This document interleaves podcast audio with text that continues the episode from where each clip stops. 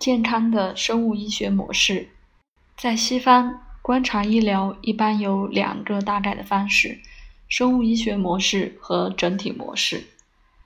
假定的设置以正统医学为基础，被称为生物医学模式。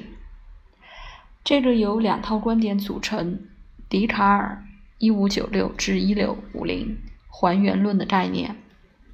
笛卡尔是一个杰出的数学家和哲学家，他的观点是：属于心灵的身体不包含任何概念，什么都没有的头脑属于身体。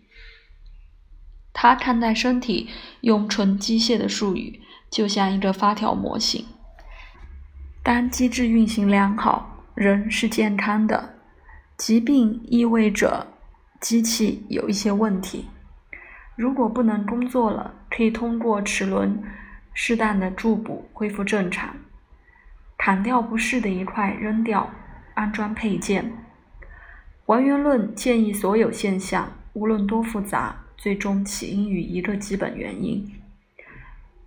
逻辑论，这意味着对每一个疾病，不论谁得了，都有一个原因，因此有一个正确的方式去处理它。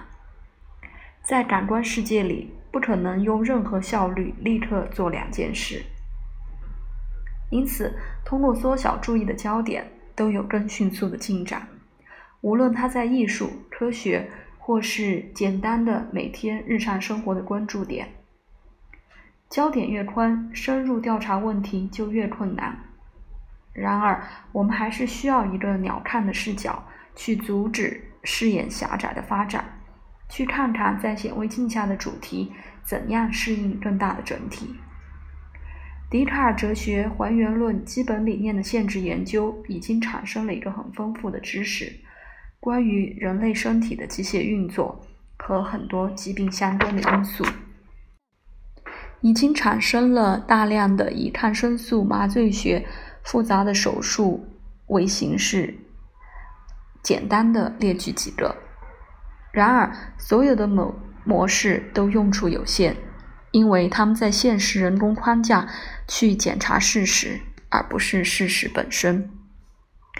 生物医学模式现在刺激了它的用处的限制，因为事实的数量不能解释增加的亮度，已经导致观念是病人参与很少，在他们的健康状态里。疾病是坏运气，外来以某种形式探访，例如病毒引起故障，在良好身体良好的工作状态中，这儿有一个平行的概念，要求除非测试展现出那有一个功能失调或异物存在，病人就是没病的。换句话说，医学科学的局限和事实的局限等同。放在最仁慈的地方，缺乏洞察力，也有一个不言而喻的假设和协定。在很多病人和他们的医生之间，病人有权利要求医生让他们更好。作为回报，病人交出他们自己的身体、所有的力量和责任给医生。变得越来越明显。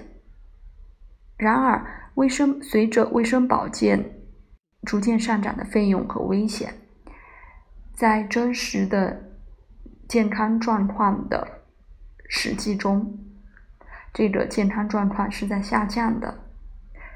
这个和其他设想基于生物医学模式不再有效。